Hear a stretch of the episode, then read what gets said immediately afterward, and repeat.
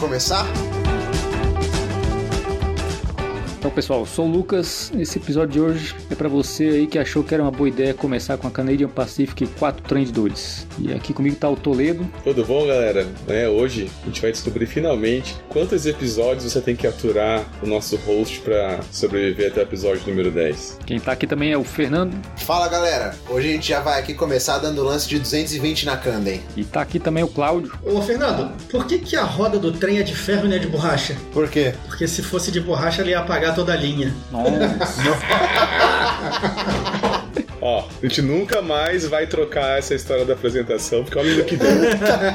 é, rapaz, realmente. Pra quem tá se perguntando o porquê que vocês estão ouvindo a gente falar nessa ordem bizarra, é porque a gente tem um motivo muito importante pra falar aqui pra vocês. E quem eu vou chamar pra contar esse motivo ilustre pra vocês é o cara que mais odeia o 82, gosta mais ou menos do 30 e gosta de pizzaria e de fantasma. Lucas, manda a bala aí, por que, que a gente tá tudo trocado? Porque esse é o episódio número 10. Esse podcast só, só existe até o décimo episódio porque a gente tá tendo esse retorno de vocês. A gente tá vendo mensagem na Ludopad, a gente tá vendo mensagem no grupo do podcast. A gente nunca imaginou que ia ser assim. A gente imaginou que ia ser quatro babaca falando aqui, nunca ninguém ia ouvir. A gente, tá, a gente tá vendo números que a gente não imaginou que ia ver. A gente faz por amor mesmo. Tudo que a gente faz aqui é porque a gente quer jogar, porque a gente quer ver. Então fica um, um abraço bem grande aí para todos os nossos ouvintes. Acho só importante a gente falar que o Fernando disse, pô, que a gente grava esse podcast com amor e tal, não sei o que. Porra nenhuma. A gente grava porque é divertido e tal, mas na moral, porra, amor é, é merda. Isso aqui é joguinho, né, galera? Pô.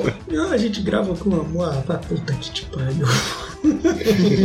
e a gente vai falar do jogo que popularizou os 18x aí, que é o 1830. Não merece um jogo aí de destaque, né? Que talvez seja aí o queridinho da maioria. A maioria, entenda-se, o host mandou falar sobre o 30 no episódio 10. É. Porra, mas você tem dúvida? Mas galera, se existe esse podcast hoje, é porque a gente começou a jogar 1830. Então nada melhor Exato. do que nesse número fantástico, camisa 10, se Deus é 10, Romário é 11, a gente tem que falar sobre o melhor jogo de trem que existe, sobre o melhor 18x que existe, sobre o melhor econômico que existe, sobre o melhor jogo de interação que existe, o melhor jogo de tabuleiro que existe, o 1830.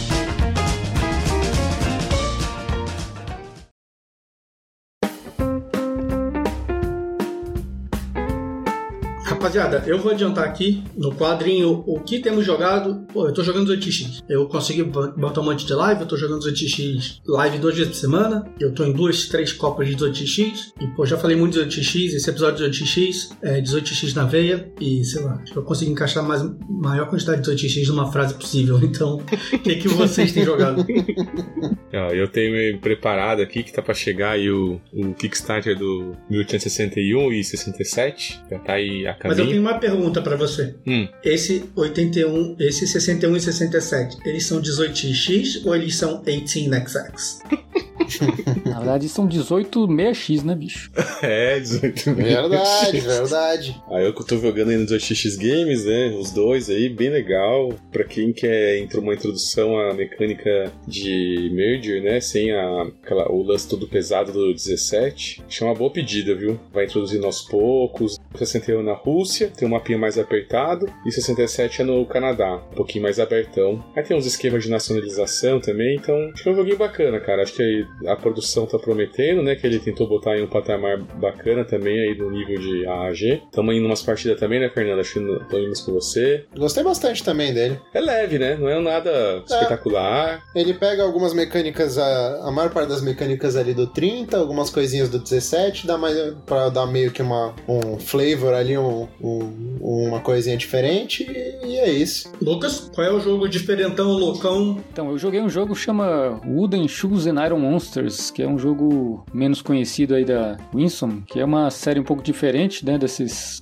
A maior parte deles ou são 18x ou são aqueles Scooby Rails. Esse é um estilo de jogo meio diferente, que ele tem aquela coisa de você... No, original você desenha as rotas com giz de cera, né? Esse- Nesse você... Como a gente tava jogando online, a gente usou o Tabletop Simulator. Mas é um jogo que... É, é um jogo econômico de trem, bem mais puxado de regra, assim, que que a gente costuma ver na, na Winsome, é um jogo muito temático, assim, tem muita... Esse se passa na Holanda, né? E basicamente tem todo o histórico de desenvolvimento de, das companhias lá, inclusive você começa com algumas companhias mais simples que é, é, elas vão, na verdade, os rendimentos elas vão caindo um pouco à medida que o jogo passa, que tem a ver com quanto que você tá, elas estão concorrendo entre si, e depois você faz fusões para companhias maiores que na verdade vão ficando melhores, né? Então tem toda uma questão de timing aí de que qual momento que eu vou trocar minhas companhias menores para essas fusões. Depois aparece até uma companhia que ela é quase certeza que vai dar prejuízo para você, então ela tem uma mecânica interessante lá que o pessoal, quando chega na hora que abre essa companhia, o pessoal vai jogando dinheiro nela até que alguém resolve, não, agora dá para cobrir o prejuízo que provavelmente eu vou ter e vou pegar essa companhia para mim. É bem diferente assim do que eu já tô acostumado a jogar. Lembra um pouco outro jogo do mesmo cara, que é aquele Dutch Intercity, mas esse é bem mais complexo, assim. Ele tá estaria entre um, um Cube Rails e um 18x, assim, temos tanto em duração quanto em complexidade de regras, mas gostei bastante. Pretendo jogar outras vezes aí. Esse jogo é das antigas, ou Lucas? Esse é 2003, se não me engano. E esse é um cara que existe mesmo, é um pseudônimo do. Olhei aqui, é 2006. é. Mas o sistema que ele criou parece que é mais antigo, né? Ele chama de Riding Series nessa essa série aí. Que a tem... Winsome em si não lança nada, né? Ela só terceiriza para os outros lançarem. Ela até lança, né? Mas é aquela coisa, né? Ela faz uma tiragenzinha de 100 jogos, 150, assim, que vem numa marmita, assim, caríssimo. que basicamente é só para que as pessoas conheçam e, e, as grandes empresas sejam convencidas de lançar depois, né? E eu vi que o Irish é deles, o Chicago Express é deles, Sim. o B&O é deles. Tem um monte de jogo que, desses de trem que é tudo deles. Uhum. E eu não tinha a menor noção. Só que a versão original deles é um negócio super zoado, assim, né? Uma folha de papel A4, com uma, vem uma marmita, uns cubinhos, e as, aço, as ações são uns pedaços de cartolina colorida. e custa 150 dólares, geralmente. É um pacote de jogos, né? Geralmente vem dois, três, quatro jogos assim. E eles fazem 18x também, né? Só que os 18x que eles fazem, só vem o, o que você precisa a mais e exige que você tenha uma cópia do 1830 em casa para conseguir jogar jogar, né? Que vai usar os trens, os, tiles e tudo. Eles têm site? Porque nunca vi site da Winston. Não, o cara, eu acho que ele faz, ele faz questão de, de, de ser pré-histórico, assim. Tem uma lista de e-mail só, que eu acho que é no Yahoo até. que é onde ele avisa, ó, oh, vamos, vamos lançar o próximo kit desse ano. Só que ele parou de fazer é, ano passado, e agora ele vai só desenvolver para empresas de fora mesmo, ele não vai mais fazer os jogos por ele mesmo. E, só voltando aqui um pouco, quando os 18x que eles fazem, qual é o jogo que usa como base? 1830. Não é o 1846, né, Fernando? Ah, não acho que o 1846 é o melhor 18xx. Se você quer saber qual que é o melhor 18xx, vocês voltem lá no episódio número 0 que vocês vão ouvir qual que é. Você quer saber qual é o melhor 18x? Você ouve a musiquinha que vai tocar agora, porque quando ela acabar a gente vai começar a falar dele. Bora falar de 1830.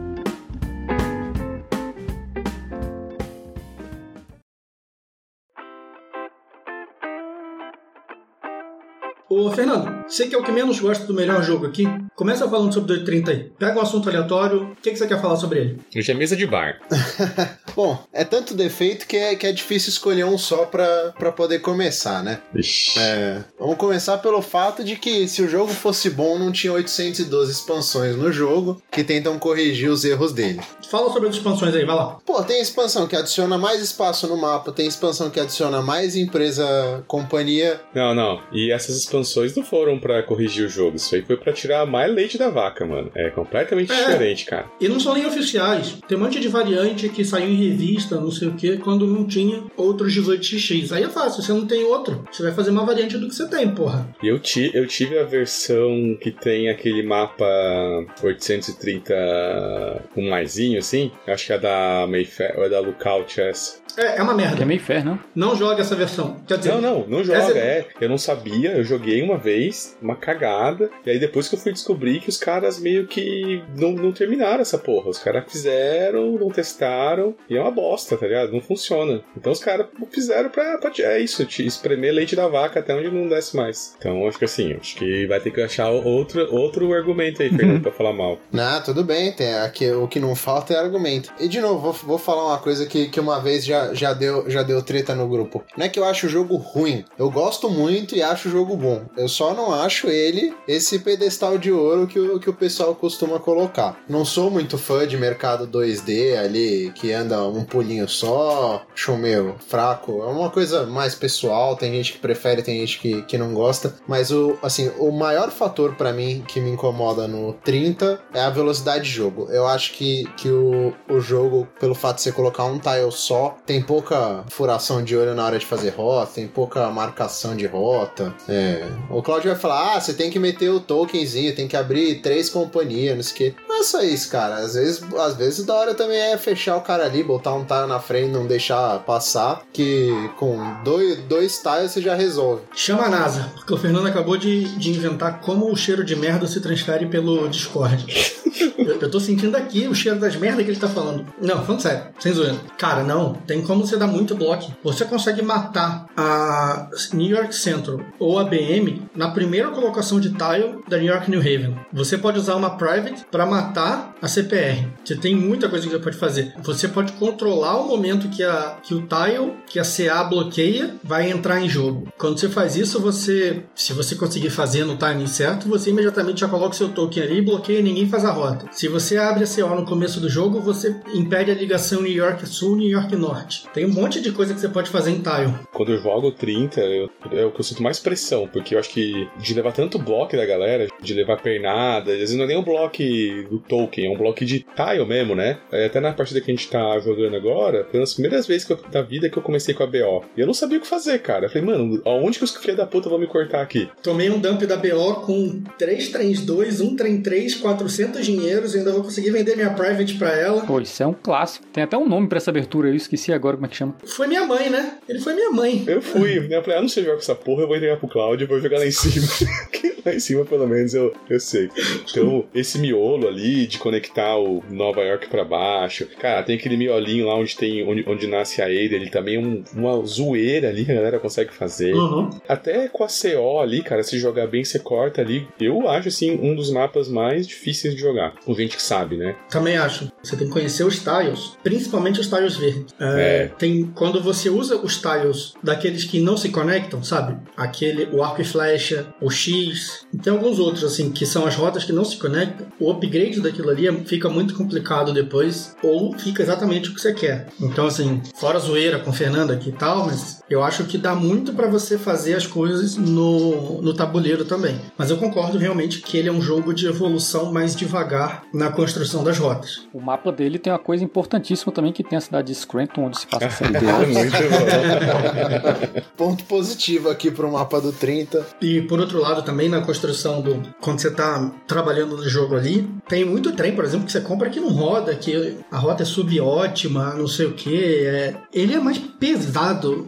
Não é pesada a palavra, que pesado sempre tem uma outra implicação em termos de board games. Opaco. Também não, não sei se é opaco, não sei nem qual é o sentido de opaco em termos de jogo. É quando geralmente não, não tá claro ali pra você o significado das tuas ações, assim, no sentido de que. É, acho que seria nesse. Seria tal. É, Tipo, tal- você não consegue saber exatamente o, todo, todo o desenvolver de se colocar da tua ação, de tanta coisa emaranhada, assim, né? É, ok, ok. Não era nesse sentido que eu tava falando, mas esse sentido também exprime ah, de forma bem próxima a mensagem que eu tava passando. Exatamente isso. Ele é um jogo com uma complexidade, com muito desdobramento do que acontece, né? Então, uma jogada que você faz, ela, ela vai possibilitar mil outras e que é difícil você ter um controle total do jogo. E não digo assim, controle, aquele termo euro chulo, não, mas controle de você ter ciência exata, conseguir antever exatamente a jogada de todo mundo. Um jogador muito experiente em, em vários jogos consegue, né? Mas nesse jogo chega a ser quase imponderável, é quase o fator randômico o que que vai acontecer depois da sua jogada. Porque a jogabilidade é, é muito ampla.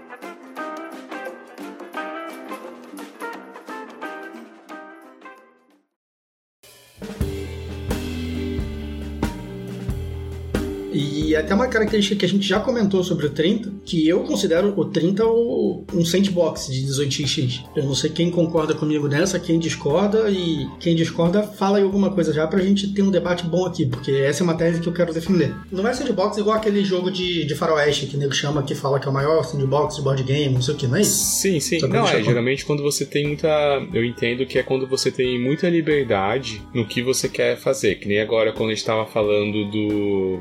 Nem agora quando eu falei do 61. Pô, é, você não tem liberdade. Você não pode fazer um jogo diferente. Você vai ter que fazer o um joguinho dos merger ali e, e seguir naquela rota. Não, o 46. Você vai ter que fazer boas companhias. Você não vai fazer uma switch case no, no 46. Entendeu? Não vai funcionar e todo tão mundo bem. vai pra Chicago no 46, Isso, né? é. Isso é uma parada que... Então, eu, eu entendo que o 30, por ser um sistema tão enxuto, né? Por ser tão ali a base, ele te deixa solto para você, pô, vou brincar de mercado, fazer putaria aqui. Dá até para você tentar rodar uma, uma, uma, companhia bem se você quiser e ficar com elas. Tipo, pode dar um jeito de fazer isso. Você pode jogar em vários locais do mapa, você pode operar com, a, com as privates ali de várias maneiras. Eu entendo que acho que é isso que você quer dizer, né? Ele te, deixa, ele te É, dá muitas, sand- op- muitas é, opções Isso. estratégicas, né? Pra você seguir, né? É, quando eu digo sandbox, é óbvio que você não pode fazer o que você quiser, né? A gente não tá falando de um RPGzão aqui. Não, não, não. Mas a No, gente tá falando universo. que o jogo tem... Isso. No universo 18x, né? Você tem, é um dos que você tem mais liberdade de opções estratégicas, né? Exatamente. E aí eu vou chamar o, o Lucas antes que o pessoal fique reclamando. Ai,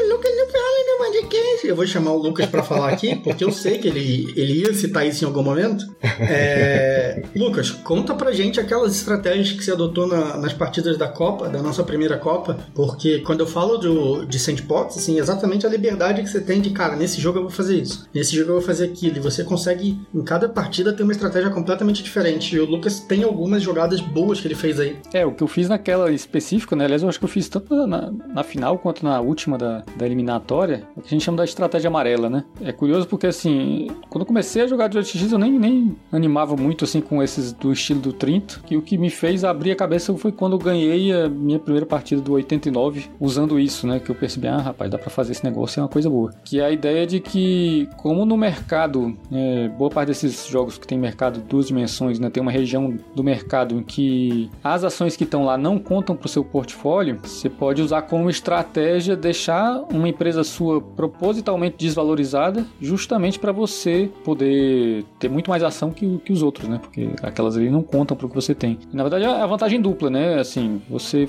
faz isso e ao mesmo tempo, como geralmente você precisa ficar segurando dividendo para mantê-la lá, você pode usar essa companhia também para ficar né, fazendo dinheiro pro caixa para transferir para outras empresas suas, né? Eu acho até que eu cheguei a fazer um pouquinho disso naquela última partida que a gente jogou, foi semana passada, né? Que Uhum. eu vi uma oportunidade ali que, na forma como estavam os, os distribuídos os trens ali entre o pessoal, se eu desse uma segurada de forma que eu conseguisse limpar tudo que tinha de disponível de trem permanente dos mais baratos, eu ia forçar um cara a ter que pegar um, um diesel e o diesel que ele pegava ia matar o, o 4 dele de outra companhia, né? Então ia forçar ali uma, uma falência, né? Que foi o que, é o que determinou a minha vitória lá. Então acho que são, são essas, essas coisas são legais, né? Do, do, do, do 30, né? Você, às vezes você acha que tá fora do jogo e consegue ir pra uma outra é, estratégia dessas, que inclusive foi o que aconteceu nessa minha primeira partida que eu tava falando, né? Foi no 89, mas vale pro 30 também, né? Eu tava. Eu tomei um dump no, no, no, começo do jogo, mas foi uma coisa que não foi completamente eliminatória, assim. Eu- a empresa ainda tinha um pouquinho de caixa e tinha um trem que ainda ia durar um pouco. Então o que, que eu fiz? Eu fiquei. A, a empresa desvalorizou pra caramba com o dump, né? E dá pra sobreviver. Vou ficar mantendo ela desvalorizada mesmo, fazendo um dinheirinho enquanto vou fazendo outras coisas com as outras. E aí, com isso, né, assim, consegui ter muito mais ações que as outras. No final do jogo também ela tava pagando bem mais. Então é uma estratégia bem viável de fazer e, e é uma coisa legal, né? Porque permite você mudar de plano, né, ao longo do jogo. Eu, eu lembro que eu já. Acho que eu falei disso no, do Food Chain Magnet, algum outro jogo que a gente comentou, que eu, às vezes eu me incomodo um pouco com um jogo que você tem que definir meio que as estratégias que você vai tomar muito no começo do jogo. Coisa que eu acho legal, né, no 30 e nesses jogos baseados no 30 em geral, é que você consegue mudar de ideia, né? Reagir a alguma coisa diferente. Opa, deram um dump em mim aqui, ah, vou partir para uma estratégia amarela, né? Ou vou, de repente, mudar a ordem das minhas companhias para controlar como que vão sair os trens, né? Então isso é uma coisa que eu acho legal. Eu concordo com essa questão aí do, do, do- de ser um sandbox, eu, talvez não seja um, um mais, tenha mais essa característica, né? Assim, sei lá, se a gente pensar um 17, né? Você acaba tendo mais coisas ainda para fazer, para manipular, né? Pra... Mas de fato, né? A gente, a gente pegar os mais tradicionais aí, ele tem mesmo essa característica. Será que tem, Lucas? Você acha que no sentido de que. Você acha que ele tem tantas opções é, de, diferentes no sentido de, de, de maneiras de jogar do que o 30? Você- o Fernando também já jogou bastante. Ah, eu, eu, eu faço mais pelos. Eu digo mais pelo que eu ouço falar, porque assim, eu joguei muito pouco no 17, mas sempre me falam de estratégias lá que você pode fazer, de fazer né, aquela coisa de xerocar dinheiro, né? Como, como o André falava. Tem certas estratégias assim que não, não, não, são comuns em outros jogos, né? E eu, é uma coisa que eu não sei controlar, né? Eu, eu não, não sei jogar 17. Aliás, quando eu jogo 17, eu jogo ele como se fosse um Depois 30. que você vai pegando a- as mecânicas do, do, do 17, cara, você percebe que ele realmente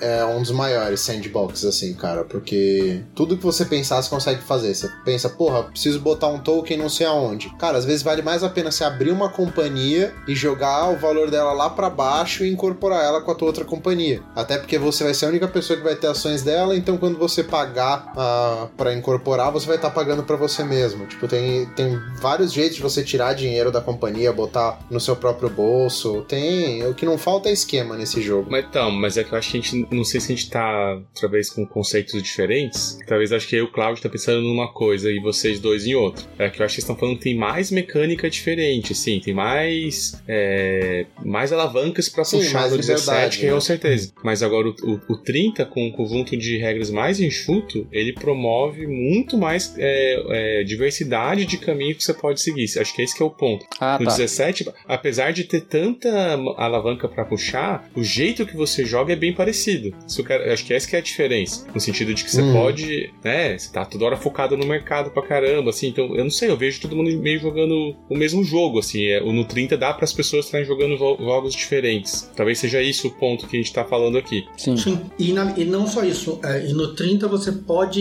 em cada partida, fazer coisas completamente diferentes entre, entre as partidas que você tem. Vou pegar o exemplo que o Lucas deu aqui e vou falar de uns meus aqui. O Lucas falou que ele pegou uma empresa, ele ficou é, mantendo o valor dela baixo para ele conseguir ter várias ações dela e, e aos poucos e isso gerar dinheiro para ela, para ela comprar trem e depois ele tinha várias ações, então só ele recebeu o dinheiro dela, blá blá blá. Mais ou menos isso, né, Lucas? Sim. Uma outra estratégia que você pode fazer, que essa eu aprendi com, com o nosso mestre, com o grande JC Lawrence. Você pode abrir as empresas com valor muito baixo sempre. E acho que o Fernando já me viu fazendo isso. Isso não significa que eu ganhei, tá? Mas significa que dá pra fazer. É, eu já fiz algumas vezes, que é, por exemplo, cara, você abre a empresa, aí assim que você pode, você vende todas as ações dela, fica só com o presidente, abre outra e faz isso três, quatro vezes. Você limita completamente o dinheiro que vai entrar no jogo, você muda o train rush da partida. Isso muda de sobremaneira ali a forma que todo mundo vai encarar esse jogo, sabe? Uhum. Porque os trens vão entrar em momentos diferentes. O valor das privates, às vezes, você não vai conseguir comprar a private pelo valor cheio, igual a gente, a gente normalmente tenta e tal. São coisas diferentes que o jogo te permite fazer.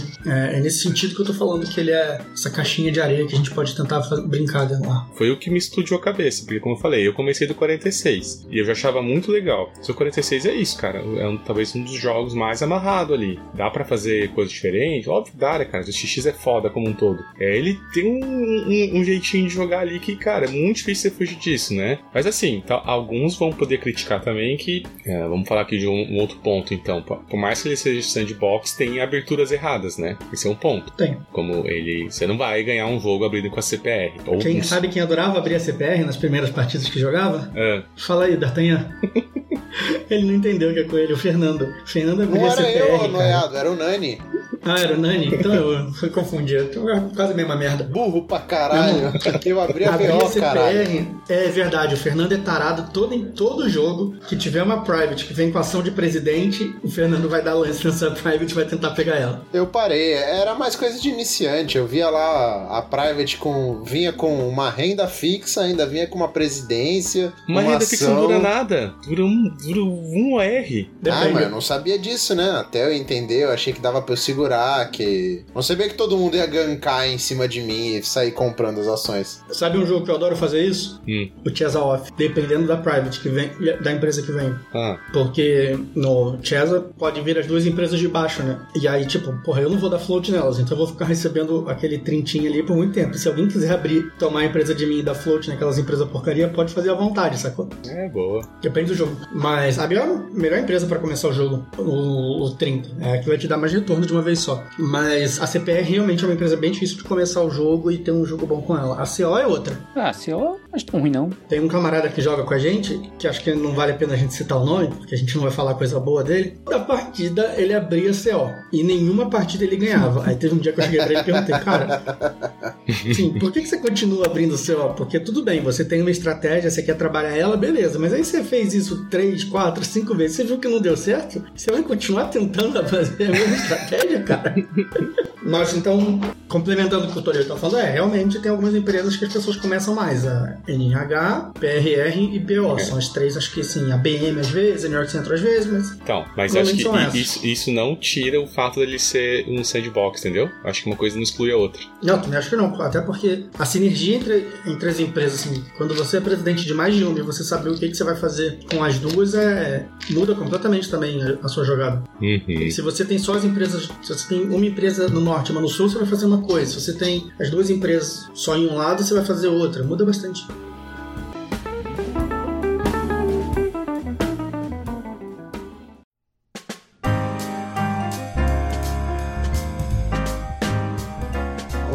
Ponto aí que dá, dá pra bater no, no filho de ouro do Cláudio é o fato de que o leilão já começa com os preços prontos, né? É o leilão mais medíocre da história da humanidade. Você vai falar, se o leilão começar. Já temos contraponto. Já temos contraponto. Ah, qual que é o contraponto? Solta o verbo.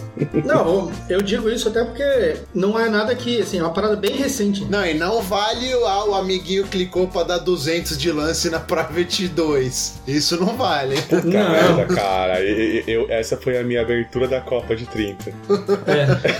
não, mas nem é isso não, cara. É o seguinte, o 30, como ele é um jogo bem antigo, é, tem muita estratégia sobre ele, né? Tem, tem uns guias, umas paradas assim bem estruturadas, tem muitos artigos sobre, putz, como jogar abrindo a empresa tal, como jogar abrindo a empresa tal, tem muita coisa assim no, no 30. E tem um guia bem famoso que inclusive dá a opinião do cara de qual é o valor certo que você pode, qual é o valor máximo que você pode dar em cada private numa partida com 4, numa partida com 5. E muita gente segue aquilo ali como se fosse a Bíblia. E aí, pô, se o valor máximo que você pode dar lá, que o cara tá dizendo, numa partida com 5, na CA, acho que é numa, ele fala que tem que ser numa, partida com 4 na CA, acho que ele fala o máximo que você pode chegar a 220. Tem gente que nunca passa de 220. Tá, se você souber, souber que o meta é esse, né? Louco, né? Você não, então passa, então... né? Mas você quebra Exato. isso, né? Você usa a teu favor. Não, não, e não só isso.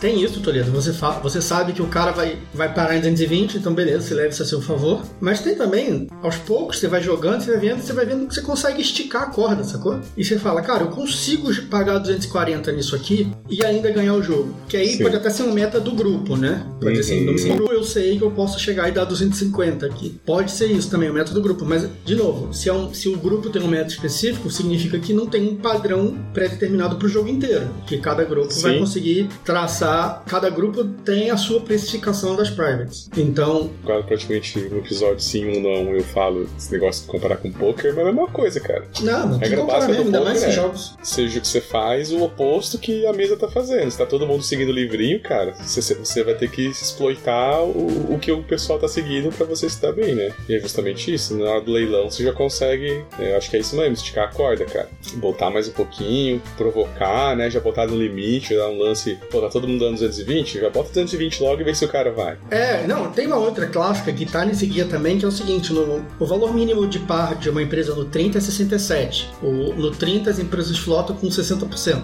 Então o mínimo que você precisa para flotar uma empresa, com exceção da PRR, é 402. E jogando em quatro pessoas, todo mundo começa com 600. 600 menos 402 dá 198. Então tem muita gente que já chega e dá 198 na Candem, porque quem fizer isso é, não vai poder dar float em outra empresa. Quem, quem cobrir essa oferta de 198 não vai poder dar float em outra empresa depois, entendeu? Uhum. E, e, isso também é uma paradinha que tá naquele guia lá, sabe?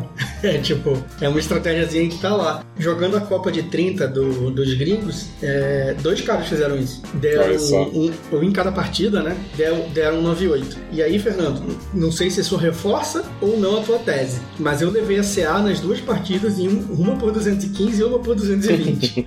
é a faixa de preço dela, né? É, eu levei despretensioso. Eu levei, na verdade, Toledo, fazendo o que você falou. Ah, Claudio, já que você sabe qual é, qual é o meta, você trabalha em cima dele. E nos dois casos eu peguei, os lances ainda estavam ali na faixa de 180, não sei o que, eu cheguei e falei, pá, 220, pá, 215. Joguei lá no alto, falei, foda-se, vamos ver o que, que vai dar. Todo mundo deu fold. Eu falei, tá beleza, então Olha que loucura, ah, delícia daí, né, velho? É, mas aí assim, cara, tem muita estratégia que você pode fazer. Você pode até dar um valor bem alto nesse e ainda pegar BO depois disso. E, cara, toda rodada entrar 55 no teu bolso. Praticamente uma ação cada rodada entrando no teu bolso no começo do jogo, sabe? Tem, tem muita margem margem pra fazer isso no 30. Posso não ter te convencido, Fernando, mas consegui fazer um contraponto ou não? Nada, é um ponto de vista interessante. Não destrói o, negócio do lance do leilão ser scriptado, mas que dá pra trabalhar por fora disso. Mas Não, acho dá. que você, você mais bateu no ponto de que, de que foi algum corno que escreveu uma porra de um manual que o mundo inteiro leu e joga igual.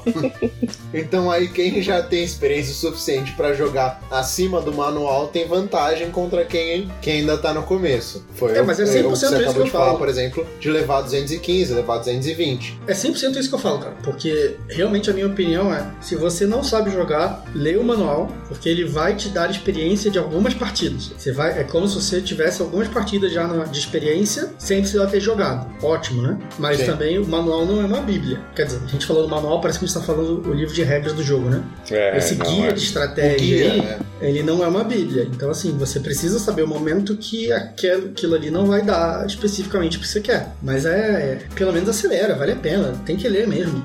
Eu, vocês Não estão ferrados. Quando eu for Aprende jogar sozinho. 18 ou 17, eu vou ler um monte. Tem, tem uns artigos bons no BGG sobre isso. Eu vou ler. Na primeira partida eu vou humilhar vocês, vocês vão ver. Na primeira não, né? Porque vai ser minha quarta de 17. A primeira que você não valia. A primeira que eu não vou falir, exatamente.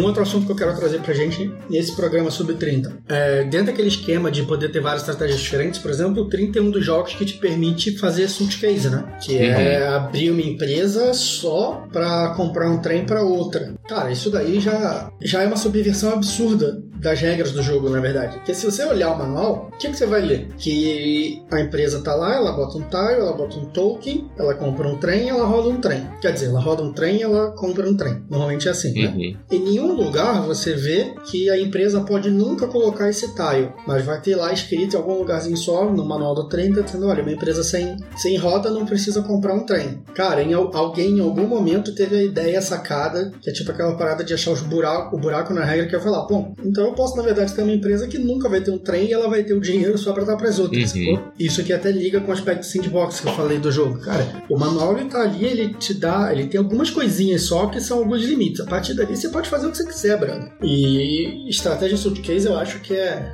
sensacional. Você poder abrir uma empresa, não fazer nada com ela, só, só usar ela mesmo pra gerar dinheiro pras outras e tal. Porra, isso é. E aí É os outros jogadores têm que saber se vale a pena ir lá e botar um tile lá, né? Pra ela ter que comprar um trem, porque às vezes nem compensa fazer isso. Às vezes tem que deixar o outro cara mesmo sem nada. Deixar o cara fazer o suitcase mesmo que não adianta. Não, tem que sempre ferrar o cara, tomar banho, pô.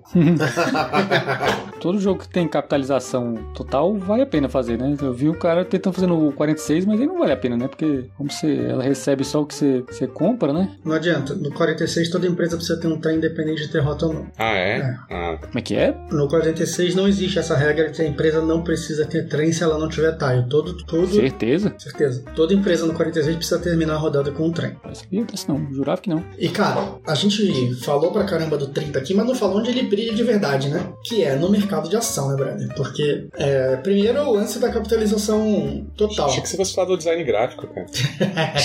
Primeiro lance da capitalização total que a gente estava falando aqui, né? Você só precisa botar 60% do valor, recebe 100, então você está criando dinheiro do nada, o que já deixa você fazer bastante coisa no jogo graças a isso. É, e o jogo te deixa vender as privates que você comprou no, no leilão inicial por, pelo dobro do valor de face delas. Então você também consegue aí tirar dinheiro da empresa. Então, tipo, você criou dinheiro um pouco, você criou dinheiro do nada para a empresa, né? Você botou 600 na empresa, a empresa recebeu 1000 e você vendeu a sua private que você pagou 200, você vendeu para a empresa por 300, então desses mil que você botou na empresa, você pegou 300 para o teu bolso, então começa a fazer umas, umas paradas que os gringos começam, que chamam isso de shenanigans, mas que eu acho que a tradução mais adequada é somebody love. Você começa a fazer uns somebody loves com, a- com dinheiro, o dinheiro vai para lá, dinheiro vem para cá e, meu irmão, de repente, isso muda completamente o estado do jogo, de, de quem tem mais dinheiro, quem tem menos dinheiro e tal, por conta dessa, dessas movimentações. E no 30 também é bem interessante o fato de abrir a segunda empresa, né? Não sei como,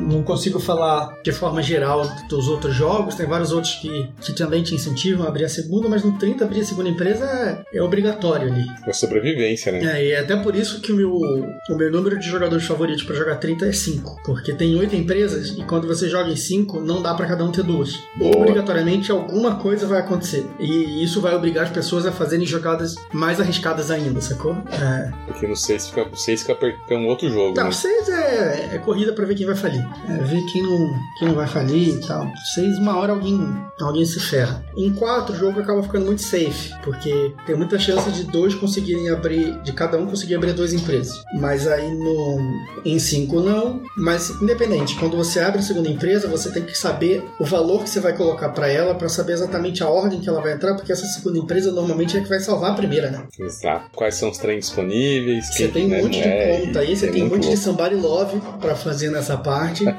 que é exatamente comprar ação dos outros só pra derrubar a empresa deles, que é pra tua empresa entrar no lugar certinho, pra comprar o trem que você quer comprar, de preferência dois trens permanentes e, e aí dá tudo certo, né? É, né? Mas aí tem aquelas horas que não bate o time, né? Tem a hora que você tá com a faca e o queijo na mão pra abrir a segunda e ainda não tá lá os Poison 4 lá, né? Que- Aquele último trenzinho 4 que não é pra comprar e só que você fica naque, naquela pressão, putz, se eu não abrir a segunda, alguém vai abrir justamente aquela e, e- e aí, cara, dá muita escolha difícil. É muito bom. Sim, todo jogo que te deixa, que te obriga a fazer escolhas doídas é bom, né, cara? É doída, é, é difícil, cara. o jogo, todo jogo que, te- que a escolha é um quarto, eu acho que ele, ele é bom. Então, o 30, tô, essa, isso que você tá falando de, caraca, eu vou comprar o Poison 4 e comprar o próximo trem permanente, mas aí eu vou ter que ainda comprar mais um permanente depois. Eu tento esperar e aí eu Isso. tento comprar os dois 5. Nossa, cara, é muita decisão.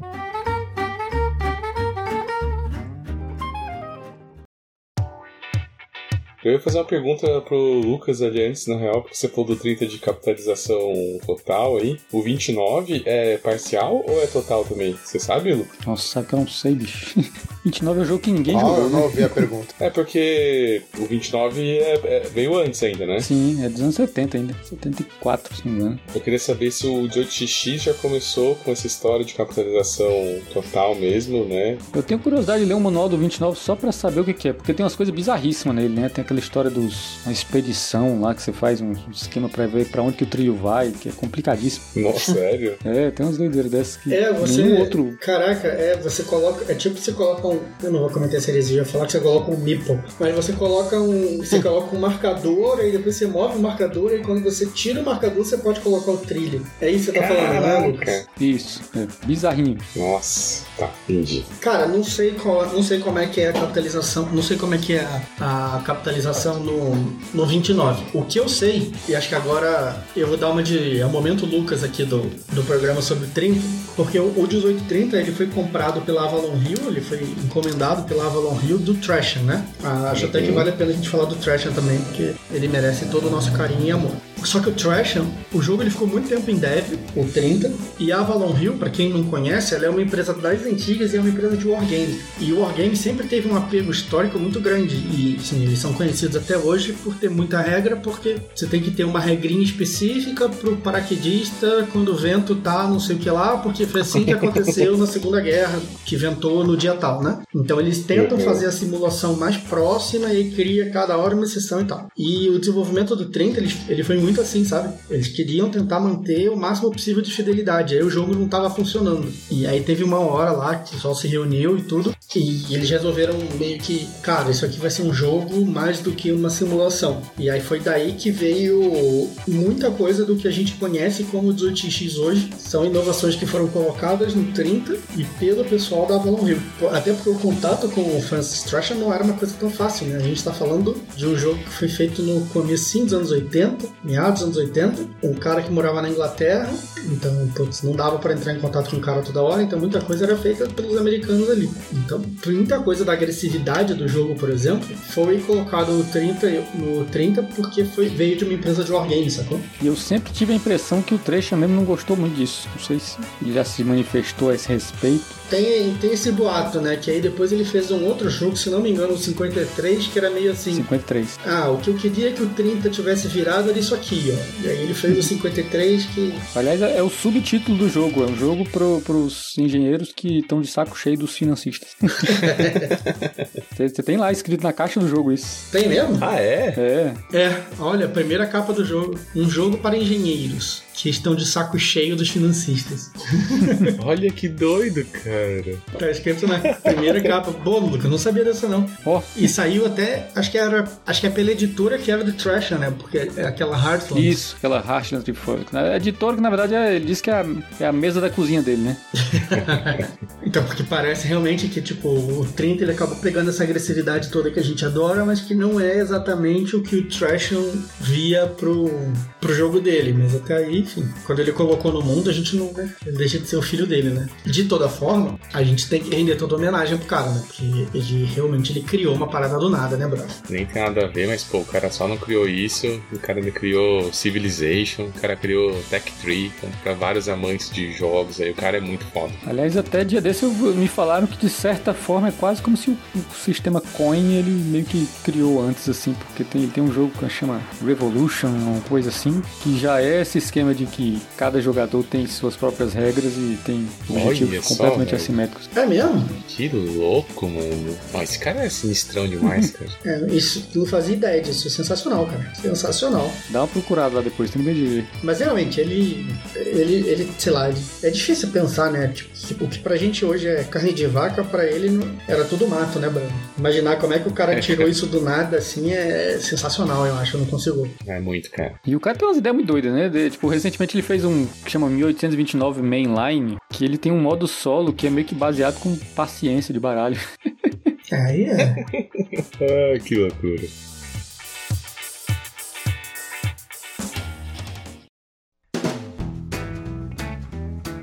Fernando falou que não gosta muito de ser 2D, né? Com um salto só, né? Se você tem saltos múltiplos, né, você acaba beneficiando mais as empresas boas, digamos assim, né? Empresa que paga muito bem, ela vai valorizar bem mais. E aí não tem incentivo, né, pra você ficar nessa putaria de ficar largando, né? Exatamente. Mas tem os jogos que tem as duas coisas, né? Assim, que são 2D e tem salto múltiplo, né? Tem? Eu já joguei aquele que é nos países nórdicos lá, como é que chama, rapaz? Scan?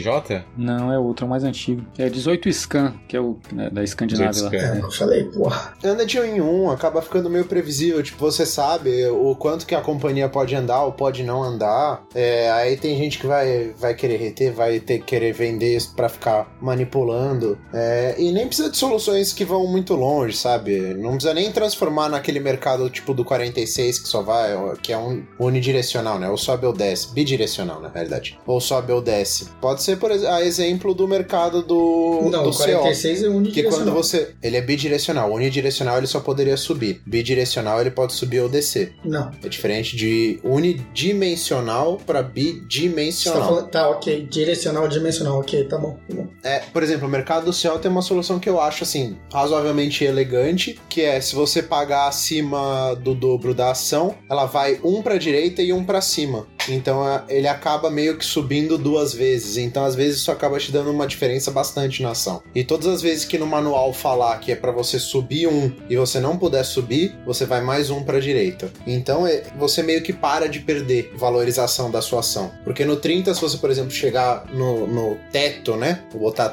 aqui entre aspas virtuais do mercado e você tiver as 10 ações na, compradas, foda-se. É, foi uma valorização perdida. E assim, é, falando pelo do lado do lado simulação, do lado realismo da coisa, pra mim não faz muito sentido. Eu entendo que é um jogo, mas eu gosto meio desse balanço. Então tem que ter umas coisas que são mais realistas e umas coisas que são mais jogo, mecânica mesmo. Poderia ter uma solução um pouco mais elegante do que a do 30, na minha opinião. Empresa que tá pagando dividendo pra caramba, né? Isso, É, obviamente. que é aquela coisa, a ação, cai, a ação cai até o amarelo, ou até o laranja, às vezes até o, o marrom ali. Porra, tá valendo 10, aí a- ela vai lá e paga 200. Você quer me dizer que ela valorizou de 10 pra 15? Não, né, Não. meu? Tipo, não, é Não, assim que é. funciona na vida real. Não, sim, se fosse pensando em simulação, aí você tem razão. Quando falou em vida real, eu já, já saí da conversa. No começo da minha vida de 18x também falava assim, nossa, não, não sei o quê. Mas, cara, assim, não tem nada de real nesse. Não tem nada de real ali. Tem de leve inspiração na vida real. Cara, o mercado de ação não funciona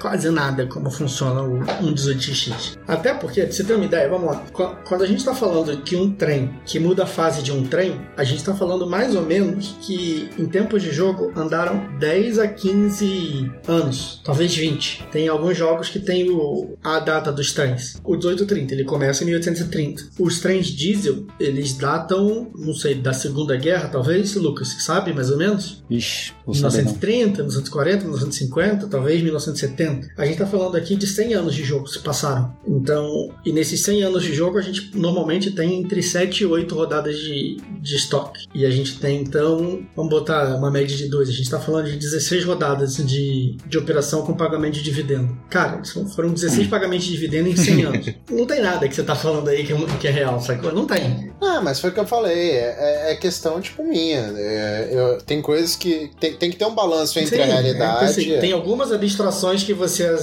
aceita e tem outras abstrações que não. Tipo, Aí, ah, tudo ok. bem. A abstração o jogo, do jogo demorar 20 anos e em 20 anos ele, ele pagar seis vezes dividendo só, tudo bem. É um jogo, realmente. Não, não dá pra esperar que ele. Ah, vamos fazer o fechamento trimestral e ver quanto que a gente gastou em diesel e carvão. Não dá. Fazer uma, uma análise Ah, é, aí fundamentalista vira- dela. Aí vira um Excel, não vira mais um jogo. Pra isso você joga o campanha for North Africa lá, que dura mais que a própria guerra, né, bicho? É, então. 10 anos jogando jogo de tabuleiro. No começo, quando eu comecei no 18xx, eu achei que o que me incomodava era jogo mais voltado pra mercado, pra economia, essas coisas. E com o passar dos jogos, eu percebi que não é isso. Que o que me incomoda mesmo é a forma com que as mecânicas são implementadas. E aí, um dos casos é essa restrição no, na valorização e desvalorização das ações do 30. É por isso que você gosta bastante do 17. Gosto bastante do 17, gosto bastante do CO, gosto bastante do 60. E eu abri aqui a- os trens, Cláudio, é de 45 o diesel. 115 anos. Mais ou menos o que eu tava achando. 45 foi meu primeiro chute, Segunda Guerra, né? Então, Ah. faz sentido até. Então, assim, eu- mas assim, Fernando, eu já pensei, cara, exatamente igual você no sentido de, cara, não sei o que, simulação e tal. Ah, o maluco pegou, pegou o nome de umas empresas, pegou o nome de umas cidades, misturou tudo e falou, tá aí, ó, se divirtam. E, e é divertido pra caramba, vambora.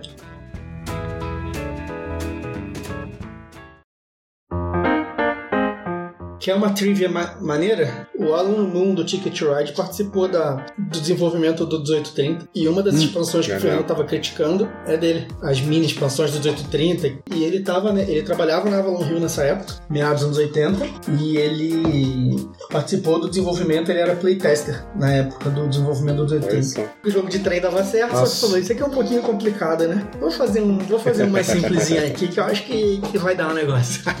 Uma das primeiras coisas aqui é que eles tentaram fazer o mapa mais realista, é, mais próximo e tal, aí não deu muito certo. E aí ficou no muito leve trás, e, indo e vindo e tal. Aí o Thrasher entregou uma nova versão, que já estava bem mais próxima do que a Avalon Hill achava que era comercializável e tal. É, mas para isso eles acabaram tendo que tirar muito da precisão histórica que o jogo anteriormente Olha teria. só. Porque a Avalon Hill tava querendo isso, aí não, não tava funcionando, não funcionava o jogo historicamente. A fidelidade histórica não tava encaixando para o jogo ser agradável, né? Ser divertido. E aí eles acabaram tirando o máximo que, assim, tiraram muita coisa da fidelidade histórica. Mas ainda tem um monte de coisa de histórico real do jogo e tal, né? As companhias, elas existiram de verdade. Nosso amigo Cornélio está na capa do 1830 e, e ele existiu, ele foi o dono da New York Central, depois ele acabou virando. A empresa dele acabou virando a dona da TRR também, uma parada assim. Então. Ah, legal, sabia isso, não. Achava que era mais histórico do que. Achava que era bem, bem certinho. Ah, eu digo que é, eu digo que é a simulação mais perfeita que existe. esse foi o nosso episódio 10. É um episódio, uma marca bem legal pra gente. E ele até foi um pouco diferente, como é um jogo que todo mundo gosta, alguns amam, mas todo mundo pelo menos gosta. A gente fez esse bate-papo bem mais solto, menos explicando até. Então se alguém ouviu aí, até ficou com alguma dúvida, achou que a gente não, não tratou de algum ponto, pô, é só entrar em contato com a gente, a gente responde ou a gente trata no próximo episódio, mas a gente queria só, na verdade, era falar do, de um dos nossos jogos favoritos aqui. É, e até porque, cara, a gente falou do 30 em praticamente episódios. todo episódio. então, se quem for acompanhando desde o início vai chegar aqui podendo ouvir só o bate-papo, tá ligado? É isso aí, tem isso também. Tem. O 30, ele, no final das contas, é o que a gente usa para comparar com todos os outros mesmo. E sim, ele, ele foi meu top 1 no primeiro episódio, no episódio zero. Então, a gente tem falado dele há muito tempo. É, acho que até no episódio de. no nosso episódio número 1 de 18x. A gente também, né? Usa muito ele como exemplo. Isso, sim. Então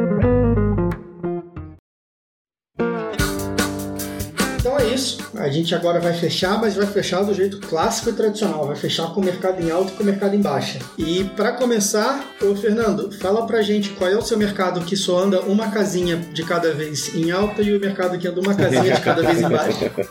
Bom, como o jogo tá com as 10 ações compradas, a gente vai começar com o mercado subindo uma casinha aqui. Bom, tem muito o que falar, né? O cara, o Trasham é, foi um gênio, foi à frente do, do tempo dele. O cara criou um sistema de jogos que tem uma, uma cultura aí. Tem, tem bastante gente que segue. Que até hoje tem, tem jogo sendo lançado. O jogo tem, como o Claudio falou, tem vários cenários disponíveis dentro dele. É, dá para testar muita coisa, dá para fazer muita coisa diferente. Se você fez uma, uma estratégia e deu errado, pode ser que você faça a mesma estratégia com uma, uma outra pessoa e dê certo. É, assim, o, o jogo te dá muitas opções. Você tem que saber reagir ao que as outras pessoas fazem. Por mais que ele, ele tenha seus defeitos ali, é um bom jogo. É o pai da família, né? Não, não, não dá para negar o valor histórico dele. O pai tá um.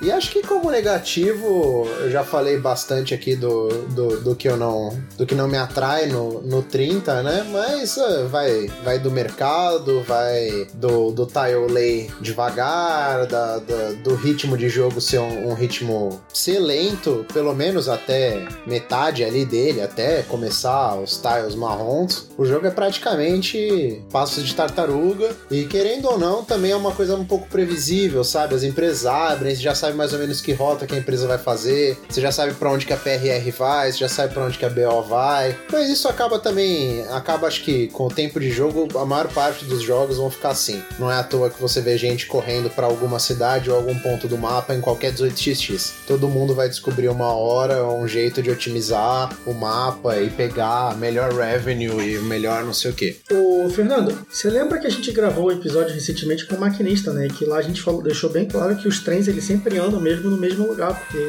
afinal de contas tem o trilho ali. É, então, mas é que normalmente se você construir o trilho em lugar diferente, o trilho vai, o trem vai para outro lugar, né?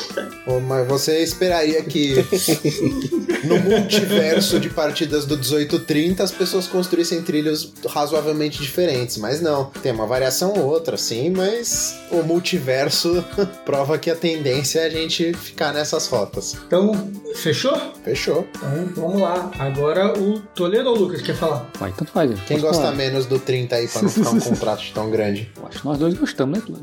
É, eu acho que o Lucas gosta um pouquinho menos. Então, então Ah, o é? Lucas fala, vai Lucas. Que nem o eu 82. não sei. Não, Lucas não, não se defendeu, não se defendeu, não...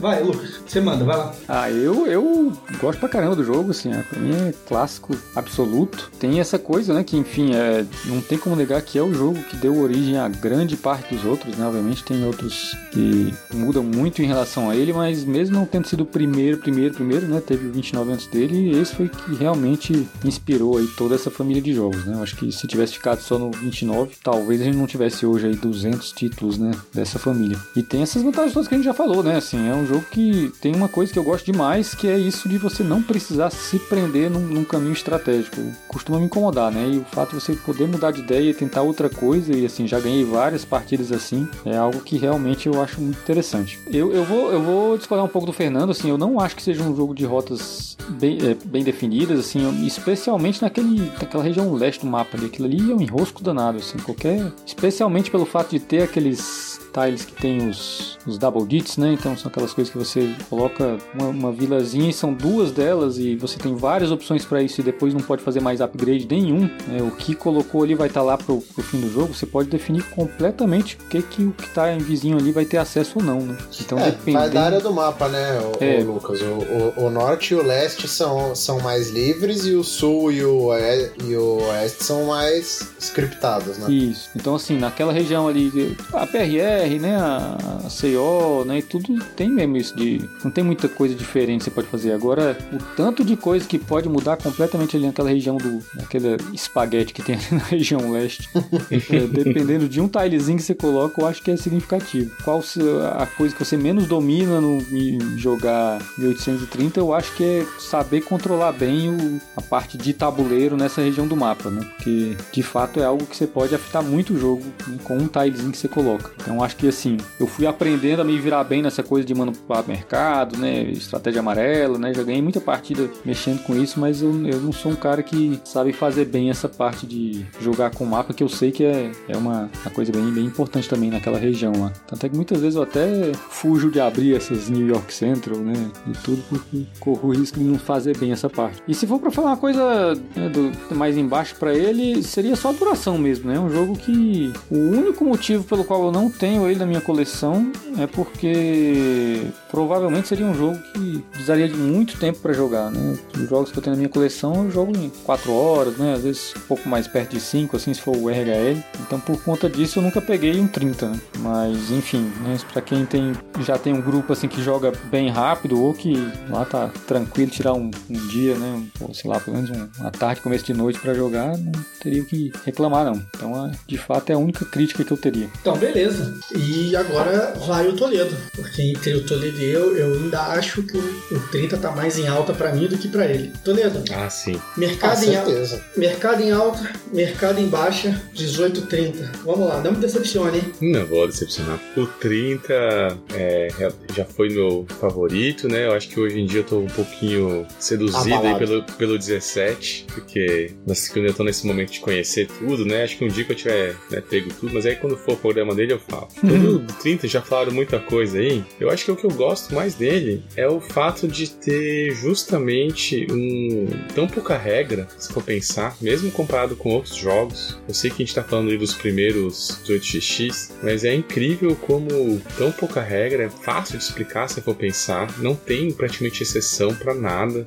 né? Você vai, botar, você vai explicar uma exceção de colocação de tile, ah, o tile não pode dar no mar, não sei o que, né? Você só pode ter no máximo 6 né? E 5 ali no mercado. Cara, acabou. É muito simples de jogar. Eu acho que a possibilidade estratégica de total que a gente falou aqui do caso do Sandbox mas eu quero focar na questão da, de como as regras são enxutas e pode dar um jogo tão, tão denso, tão épico, assim, no sentido do que você constrói, da história que é contada ali naquela partida. Então, para mim, assim, é um exemplo de como não precisa ficar enfiando mil exceções e regrinhas e mecânicas para fazer um jogo muito, muito, muito bom, assim, que é hall da fama, com certeza, do, dos jogos já criados. E eu, e eu, digo que nem é só de jogo de tabuleiro, tá? Tô falando, assim, de jogos no geral. Assim, esse jogo é uma aula, assim. E de mercado em baixa, eu não vou falar da duração, mas eu, eu vou falar de uma coisa que pode ser relacionada, que pra mim é o. Acho que talvez a única coisa assim, que não me agrada totalmente é o endgame dele. Eu acho que o endgame dele pode ser bem mecânico, assim, no. Porque aí já quando as coisas já estão definidas, tanto que uma galera realmente só pega ali e roda na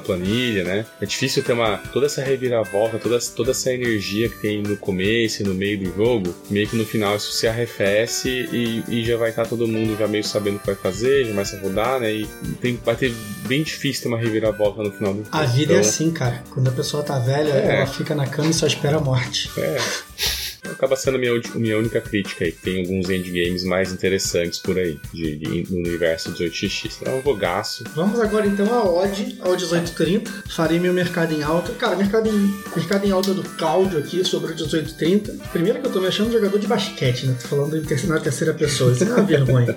Mas meu mercado em alta do 1830. O jogo é perfeito, Brad. Porra, não, ele não, não, tem, não tem o que reclamar. Ah, ele demora no final? Demora. Mas e daí? Quer dizer, na verdade eu misturei duas coisas. Ele demora? Demora. Mas e daí? aí. É melhor jogar 6 horas de um jogo bom do que ficar jogando meia horinha de paciência. Ah, o finalzinho dele é meio só pro forma? É, porra, paciência. Você teve 6 horas pra fazer alguma coisa. Você vai querer fazer na última meia hora do jogo? Porra, você tá de sacanagem, né? Pô, nunca viu partida de futebol? Os caras ficam lá no acréscimo, o goleiro vai pra, pra área pra cabecear? É isso que você tá querendo num jogo de tabuleiro? Não é, meu irmão. Porra, você teve 90 minutos pra fazer o gol. O finalzinho ali é esperar acabar o relógio mesmo. Não, agora, sem, sem contraponto zoeiro aqui, a galera. Cara, o, o 1830, ele é, ele é o jogo que estabeleceu muita coisa dos jogos que a gente fala a cada, uma vez por mês aqui, né? A cada dois episódios a gente fala, e foi o 30, na verdade, não foi o 29, foi o 30 que estabeleceu tudo. Ele é agressivo pra caramba, ele, ele é punitivo, ele te dá a oportunidade de fazer muitas jogadas diferentes, ele te dá a oportunidade de aprimorar suas estratégias se você quiser repetir. Uh, ele é o jogo que você quer que ele seja, sacou? E, e como eu até falei também antes, durante a nossa conversa, cada grupo vai ter um, um meta, né? Cada grupo vai ter um valor de uma empresa, cada grupo vai decidir se, se é bom ou não começar com a BO. Aliás, até uma, uma parada que eu não falei lá na hora, tem um texto do cara da Grand Trunk Games, que é o que publicou o 61 e 67, dizendo que você nunca deve pegar a BO, a private da BO. Que, tipo, que é uma das piores coisas que você tem que fazer e tal. E assim, eu já tive partidas muito boas que eu comecei com a BO, o Lucas eu também sei que já teve, o Fernando, como a gente falou, era uma estratégia dele, o Toledo disse que não sabe jogar com ela, tanto que ele me Não entregou ela de aqui, me deu um colo aqui. Te entreguei com, com dinheiro e se me livra desse problema. É, exatamente. Mas enfim, ele é um jogo que deixa você fazer o que você quer fazer e que cada grupo acaba tendo uma forma de jogar e, e se adapta muito a, ao jeito de jogar de cada, cada galera. E isso é muito bom pra mim. Eu sempre me divirto jogando 1830, menos quando o Toledo tá na mesa, porque ele faz muita merda e eu fico puto. Mas. É, não, é sempre legal jo- jogar 1830, é sempre uma experiência diferente. Sem dúvida, dos 18x que eu tenho mais partidas até hoje. E ainda assim eu vejo coisas completamente diferentes acontecendo. ah, falências de uma forma que eu não esperava, ah, vitórias de, de gente que eu não esperava também, de jogador novato e tal. Aliás, minhas duas últimas partidas do 830 foram duas vergonhas homéricas. Eu preciso falar, eu fiquei em último com metade do dinheiro do resto da galera, o que significa que eu nem tô falando de um jogo que eu jogo muito bem também, mas eu dou meus pulos de vez em quando. Enfim, ah, 1830 é amor, não tem muito o que falar sobre ele. E o que, que eu vou falar mal do 1830? Nada. Eu só preciso. mas- Ah, não, não. Não, não, eu vou não, falar. Calma que eu vou falar. Calma que eu vou Ah. falar. Quem deu a ideia do quadro fui eu, eu tenho que falar alguma coisa. Então eu vou falar do Alguma mercado coisa. em baixa do 30. Existe alguma coisa negativa dele? Não existe. Ele é perfeito? Ele é. Mas eu preciso falar alguma coisa? Preciso. Então, o que eu acho que dá pra criticar é que assim, ele recompensa muito mais quem joga mais vezes. Ah, tem um monte de joguinho, não sei o que, que mesmo quem não joga muito bem acha que consegue ter uma impressão falsa de que, cara, não sei o que, destruir, fiz um monte de coisa. O 46 mesmo. Você tá jogando 46 ali? Sim, 46 eu fico dando como exemplo negativo toda hora, mas nem é, só, só para as pessoas entenderem. Você termina com uma quantidade grande de dinheiro, você acha que realmente você mandou bem, não sei o que e tal, jogando. O 30, você, porra, você vai. Meu, quem tá começando a jogar vai penar, sacou? Vai, porra, vai ter que tirar dinheiro do bolso, vai ficar dando rude, não sei o que. O jogo não é intuitivo. Se ninguém chegar pra você e falar, cara, você não precisa se preocupar em comprar trem até a hora de comprar trem, tem nego que vai dar hold da primeira, da primeira rodada até a última pra ter dinheiro pra comprar trem. Tipo, então assim, ele é um jogo que, que a galera demora um pouco pra pegar atração. É, então até você é, a curva de ter. aprendizado. Então, é, a curva de aprendizado dele não é, não é suave. Quer dizer, não é Nossa. curta. Eu Não sei, não sei como é que fala, mas a curva de aprendizado dele é demorada. É, essa é uma palavra que eu posso usar que eu sei que, que exprime bem. Mas, quem joga, quem se dedica, quem consegue jogar, joga porque gosta, etc., não nega uma partida e tal, cara, você percebe a evolução, você percebe o jogo da galera melhorando e as partidas ficam mais disputadas. Então, então vale muito a pena. Alguém quer fazer um contraponto aqui ó, ao que eu falei? Porque não quero parar de falar de 830.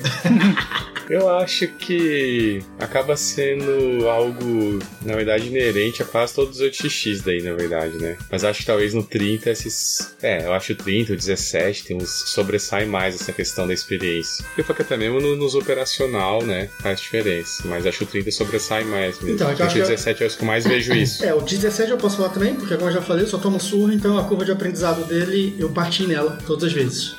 É, ela é minha tamborela. Mas é uma curva que eu me ferro sempre é, no, no 17. E no 30 eu concordo, ele é uma curva muito grande. Nos outros 8x eu acho que o aprendizado é mais curto. É, a, a minha Ah, com comparação é mais ou menos essa, entendeu? Ah, com em duas, três partidas ali, a galera já, já pegou as principais manhas. No 30, cara, duas, três partidas você vai continuar tomando a mesma surra que você tomava antes. É, eu acho principalmente por causa do, do, do escopo da partida, né, cara? Porque, sei lá, você vai jogar um 89, beleza. Você, ah, mas essa regra é quase igual ao do 30. Beleza, você vai aprender. Mas você, como o jogo é curto, tudo é curto, o mapa é curto, né? Menos companhia. A chance pra você manobrar é menor também, né? Então, você, você acertar, errar, tem menos efeito. Agora, no 30, cara, se você não planejar o jogo um, né? Como ele é muito longo, né? Ele realmente você sofre muito a cada decisão, né? Que você toma errado. É difícil mesmo. Boa. Então, vamos parar de falar dos 830, porque senão a gente vai ficar 1830 horas aqui nesse programa. Valeu, galera, pela audiência. Valeu pelos feedbacks. Comentem, mandem mensagens pra gente. Digam por que o Fernando tá errado ao criticar 1830. Digam por que o Cláudio tá errado ao elogiar 1830. E digam que vocês sentiram falta porque o Lucas falou muito pouco. E vocês não estão vendo, mas tá rolando uma polícia na casa do Toledo agora. Tá um monte de luz vermelha na cara dele. Tá mó, tá mó bizarro aqui. Valeu, rapaziada. Forte abraço aí. Valeu, galera. Falou. Valeu, galera. 30 abraços aí pra vocês. Opa, falo com vocês.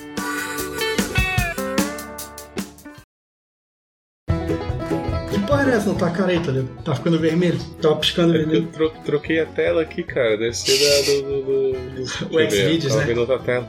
Pensa, cara, com esse cavanhaque aí. Olha isso, olha isso, Toledo. Ele coçando o cavanhaque. Olha que coisa escrota, ele coçando o cavanhaquezinho. Tá cara. pariu. Opa, galera. Ô, Cláudio. Ô, viado, porra. Tá querendo foder aqui, porra. Opa, galera. Ai, puta que o descobriu. pariu. Filho da puta. Então vai lá. Ô, Opa, galera. Ô, caralho. Robert Barons e a gente vai finalmente descobrir aqui quantos 18xx precisa. Nossa, tá uma Puta merda. que pariu, com de É, tudo não, aqui. começa de novo, tá um lixo, tá um cocô. pariu, mano. Aproveita aqui, eu bom, preciso tá mais tempo também pra pensar. Fala, galera. Hoje a gente já vai começar dando 220 na Candem. Nossa, 220 foi bonito. Vou de novo.